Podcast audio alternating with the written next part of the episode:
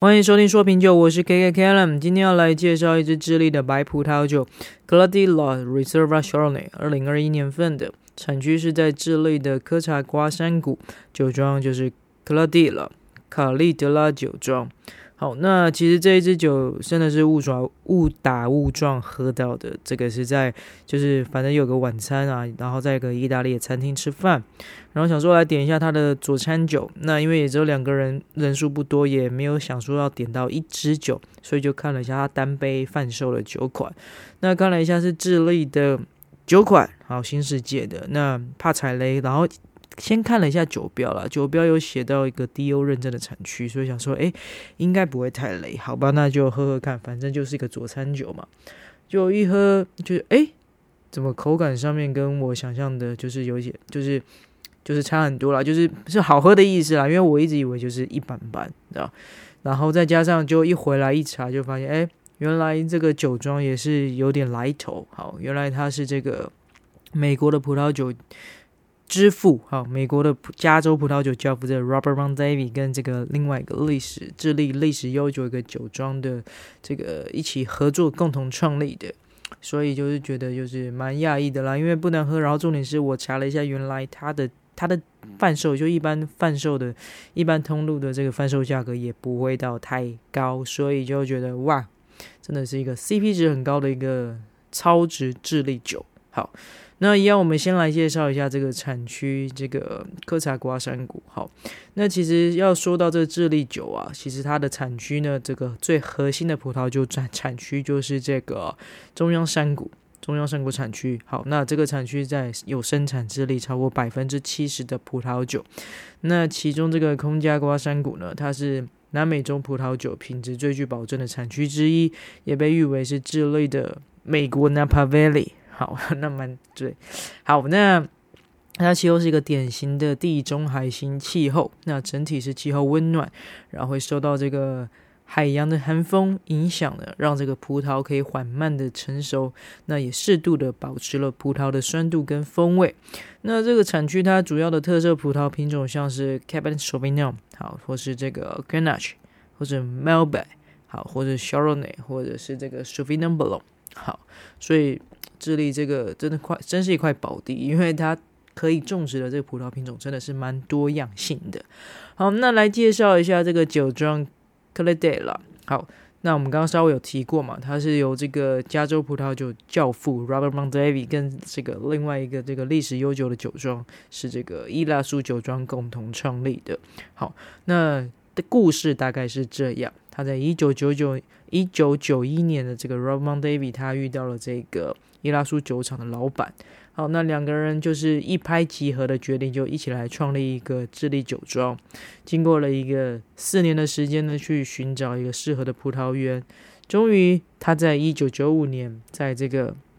阿空加瓜山谷。好，找到了一个葡萄园，并且呢，成立了这个 Sena 酒厂。好，它就是我们上一集是上一集吗？还是上上集？就在介绍那个智利二军酒的时候，有稍微提到过的四大酒王之一。好，西纳，好，Sena。好，那当然了，这就是很厉害嘛。所以一它所酿出来这葡萄酒，其实就是蛮受好评的。好，那一家不够，再成立第二家。好，到了一九九六年呢，他他们另外又在这个往南边去寻找，好，然后来到了这个我们这个今天就要介绍这个产区，这个科查瓜山谷产区。好，然后找到了一个不错的地块，好，并且呢就把它命名为这个 Clartilla。那这个 Clartilla 是什么意思呢？前面这个 Clay，好，C A L I，这个 Clay 它在西班牙文是有高品质的意思，好。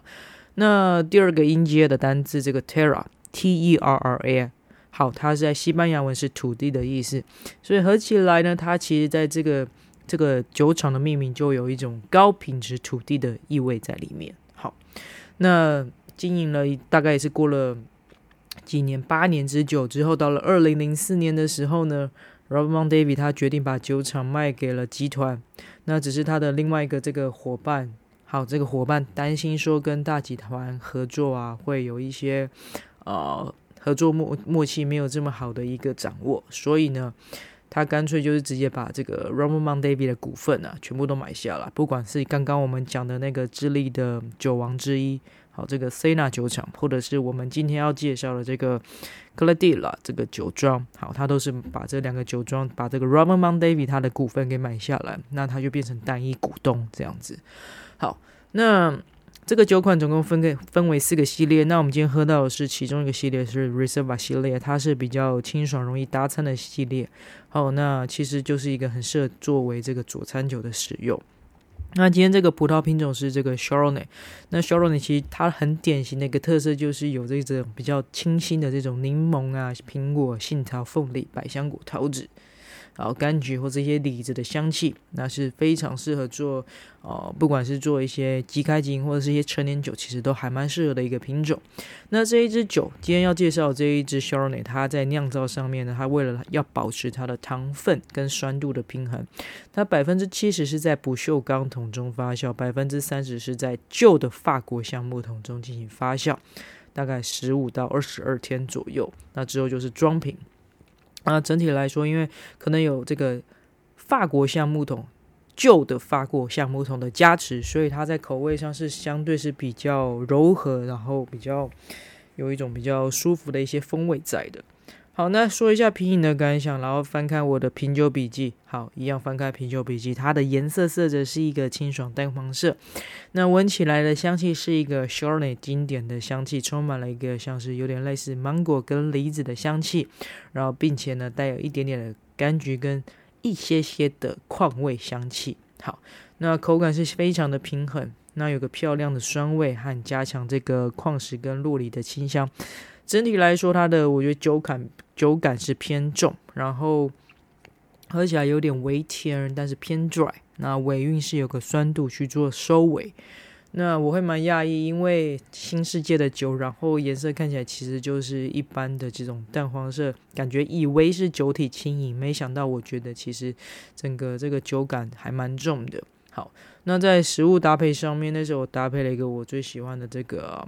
这个奶油培根蛋黄面，好，那我点的是这个宽面条。那宽面条其实吃起来蛮有一个手工口感的感觉。好，我我没有问啦，但是感觉是手工擀面，因为就是有一种那种人的温度在里面，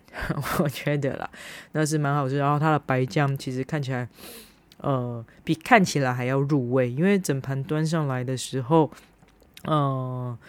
就是就是颜色就是白白奶奶淡淡的，然后可是其实整个白酱是非常入味，然后会有一些蒜味的香气，然后没有让我觉得是很吸水，就是稀释那种水水的感觉。好，那我觉得搭配酒搭配这一支这个佐餐酒来说的话，我觉得算是蛮不错的。然后另外一道我又点了一个松露烘蛋，哇，棒极了，就完全跟这支酒搭下去是完全没有违和感。就是完全就是可以，呃，两者就是相辅相成，那达到一加一大于一加一大于二的一种口感效益在，那我觉得是非常不错，所以蛮佩服的啦。就是这家意大利餐厅的菜色都很好吃，就那天点的菜色都很好吃，然后选酒看起来简单的选酒，其实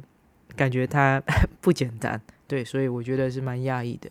然后它的那个酒杯啊，蛮特色，有特色，所以可以看一下我脸书上面上传图片。其实啊、对它的那个酒杯啊，还有那个嘴巴的图案，然后让你在喝酒的时候啊，那个嘴巴的形状就会对对比到你的人脸的那个位置，所以我觉得是蛮特别的啦。所以蛮适合在、呃，如果你今天有一些那个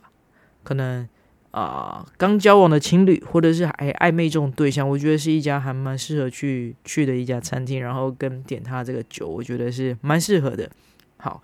那满分五分，我会给他四点五分，因为种种的优点大概就 summary 一下，就是哦、呃，我以为是看起来简单的酒，其实是蛮内敛的，对，然后然后很适合搭餐，所以我觉得这家庭这个这一家餐厅选的酒其实呃不错，所以。好吧，推荐给你们。